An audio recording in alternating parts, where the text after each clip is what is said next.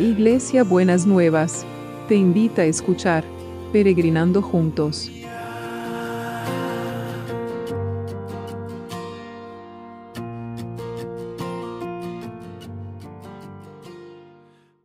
Buenos días mis peregrinos y peregrinas, ¿cómo andamos para este sábado que el Señor nos ha preparado? Espero que hayan terminado bien la semana y puedan pensar en este fin de semana con alegría y, con paz. Así que demos gracias a Dios que hemos pasado una semana nuevamente y que el Señor nos ha acompañado y nos ha sostenido en todo.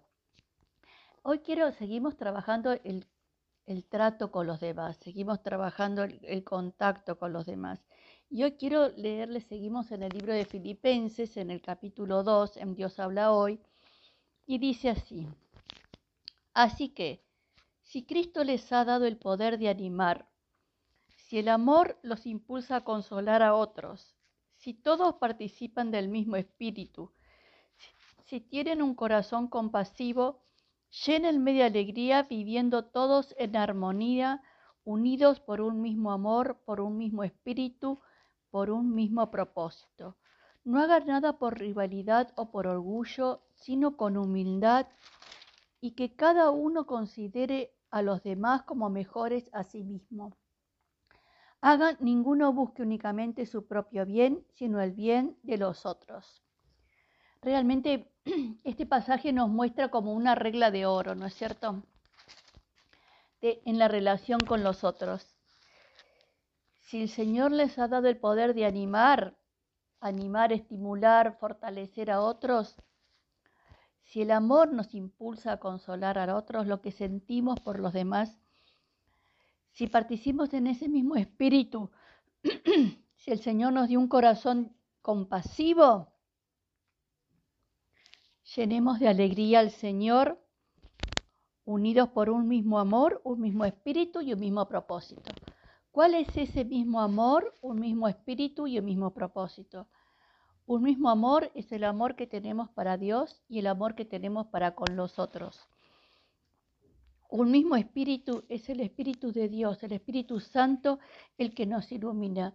Y un mismo propósito es de demostrar el amor que Dios pone en nuestro corazón.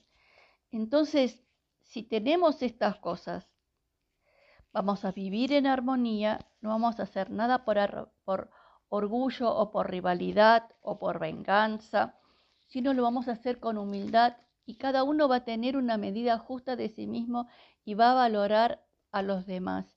Y no vamos a, buscar solamente nuestro propio bien, sino el bien de los otros. Realmente esta es una regla de oro que uno la tendría que tener en la heladera o leérsela todos los días antes de salir de la cama para que sea este el, lo que nos impulsa y lo que nos mueve a poder movernos en la vida, en nuestras relaciones con los otros. ¿No es cierto? Poder estar en armonía, poder animar a los demás, poder consolar, poder tener un corazón compasivo. ¿Cuántas personas en este tiempo, esta, la pandemia ha desatado las cosas más increíbles, ha desatado tanto el amor y la compasión como ha desatado el egoísmo y el orgullo, y, el, y cada uno buscar su propio bien. Entonces, eh, usted puede elegir qué va, qué va a mostrar y qué va a evidenciar y qué va a revelar de lo que Dios está poniendo en su corazón o cualquier otro sentimiento o cualquier otro pensamiento, como siempre le digo, lo que está sentado en la sillita, que está impulsando lo que usted está em, moviéndose.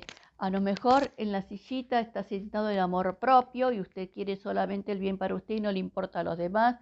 El sálvese quien pueda, puede estar sentado en la sillita, puede estar sentado el, el orgullo. ¿Cuántas cosas pueden estar sentadas en esta sillita? Ocupando el lugar que Dios tiene que ocupar en su vida y no permitiendo que lo que significa tener a Jesús en su corazón se esté manifestando.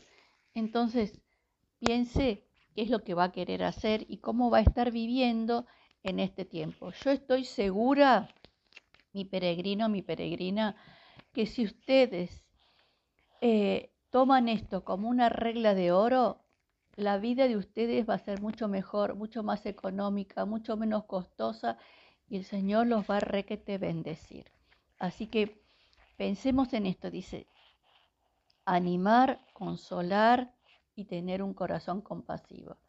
Señor, como tenemos, eh, queremos tener un corazón compasivo, estamos orando por todos los que están en necesidad por todos los que necesitan, Señor, que ser liberados de los respiradores, por todos los que necesitan ser fortalecidos en su cuerpo físico, Señor, como que la fuerza y, los músculos se vayan fortaleciendo para poder sostener a los que han estado mucho tiempo en internados y en cama, que tu mano se manifieste, Señor, que tu mano se manifieste con poder que vos visites cada cama, cada lugar, cada terapia, cada sala, que estés visitando, Señor, y estés fortaleciendo a cada uno y a cada una, y le estés dando ese ánimo, que vos le susurres palabras de ánimo a los oídos de,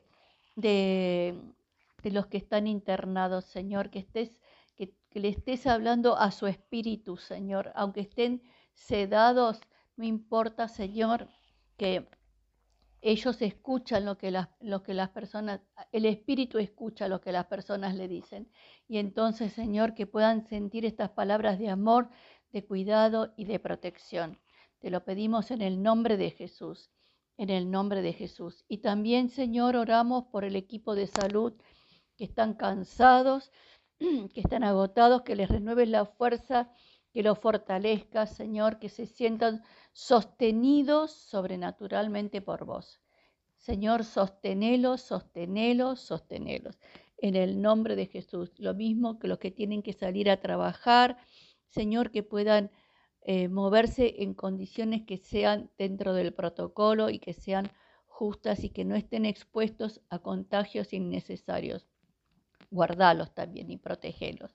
Y también, Señor, oramos ahora que en la Argentina van a volver las clases por la comunidad educativa. Señor, que en este fin de semana todos se cuiden y todas se cuiden y que se cuiden y Señor y que sean, eh, no miren el bien propio, sino el bien de los demás. Señor, esto que, leíamos hoy, ¿no es cierto?, de tu palabra, que estén fijándose cómo cuidar, no solamente cuidarse uno mismo, sino cómo cuidar a los otros y cuidarnos entre todos, Señor, que realmente, porque empiezan las clases, no eh, aumenten los contagios y también, Señor, que vos estés dándole estas oportunidades de educación a los chicos que tienen dificultades en la conectividad, Señor, que puedan aumentarse las condiciones de educación. Te lo pedimos en el nombre de Jesús. Y seguimos hablan, eh, orando por el trabajo. No vamos a aflojar el orar por el trabajo, no lo vamos a aflojar. Eh, vamos a seguir reclamando, Señor, que, que hagas tu obra poderosa para que nadie pierda su trabajo, para que puedan haber oportunidades de trabajo y para que les des creatividad y sabiduría a las autoridades para que puedan, Señor, eh, eh, fortalecer y sostener las fuentes de trabajo, Señor, que a nadie le falte el pan en su mesa, que nadie tenga una angustia, Señor, porque no sabe cómo va a abastecer a su familia. Señor, provee sobrenaturalmente, Señor, vos que sos el Dios de la multiplicación, que eh, puedas derramar tu multiplicación sobre cada una de las situaciones. Te lo pedimos en el nombre de Jesús. Amén y amén. Y bueno, ¿y cómo va a ser el abrazo de hoy?